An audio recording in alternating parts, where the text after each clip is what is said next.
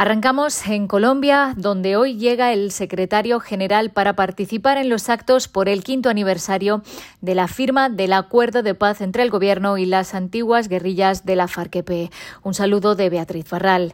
Antonio Guterres se reunirá con el presidente colombiano Iván Duque y funcionarios de su gobierno, así como con dirigentes de la antigua guerrilla. También asistirá a los actos conmemorativos y viajará a diferentes zonas del país para ver los proyectos de consolidación de la paz y reconciliación los que participan excombatientes, comunidades y autoridades. El titular de la ONU se reunirá además con los responsables del sistema de justicia transicional, con víctimas del conflicto armado y con líderes de la sociedad civil. Un panel de expertos independientes asegura que los avances contra el COVID-19 no son lo suficientemente rápidos ni cohesionados como para poner fin a esta pandemia a corto plazo o para prevenir otra. El mundo está perdiendo tiempo. La trayectoria de la pandemia en los últimos seis meses ha subrayado la necesidad vital de un paquete de reformas de los sistemas internacionales, como nuestro panel recomendó en mayo, asegura el panel independiente para la preparación y respuesta en un informe para evaluar el seguimiento de sus recomendaciones seis meses después. Nos anima a ver que se están produciendo algunos movimientos para abordar las principales lagunas que se han puesto de manifiesto en la preparación y la respuesta a la pandemia mundial. Las conversaciones están teniendo lugar en muchos de los lugares adecuados, dijo Helen Clark, una de las presidentas del panel.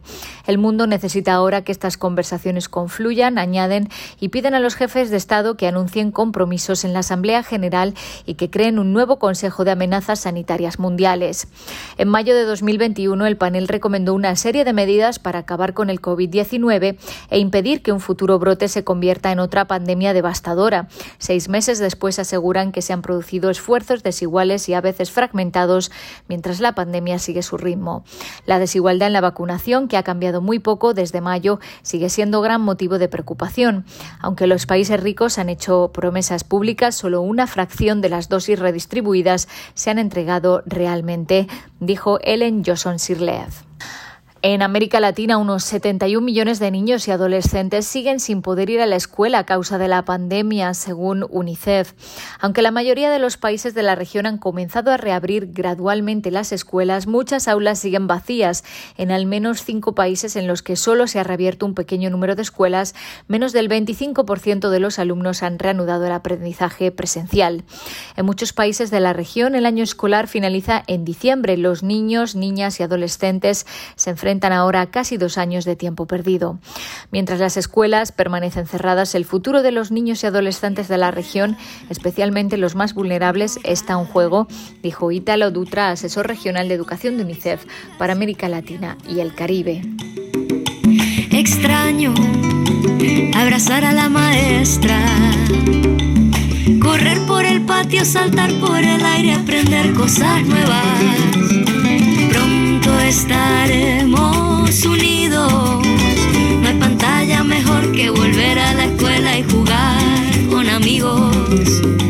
ayudar a crear entusiasmo por el regreso a las aulas, Club Mundo Kids, la serie infantil educativa en español y UNICEF presentaron este fin de semana, coincidiendo con el Día Mundial de la Infancia, una nueva canción titulada Mi escuela, mi hogar, escrita y producida por el premiado compositor Nacho González Napa. Y expertos en derechos humanos instan a China a liberar inmediatamente a la periodista y defensora Sang San por motivos humanitarios, ya que su salud se está deteriorando rápidamente y su vida corre peligro. Si las autoridades chinas no actúan con rapidez y eficacia, las consecuencias podrían ser fatales para Sang San, han declarado los expertos, que instan a que le concedan inmediatamente la libertad incondicional y garanticen que recibe tratamiento médico. San lleva detenida en Shanghái desde mayo de 2020, cumpliendo una condena de cuatro años a acusada de buscar peleas y provocar problemas. Fue detenida después de que publicara un vídeo en el que criticaba la gestión del gobierno en relación con el brote de COVID-19 y fue acusada de difundir información falsa y agitar el sentimiento negativo sobre la epidemia en Wuhan.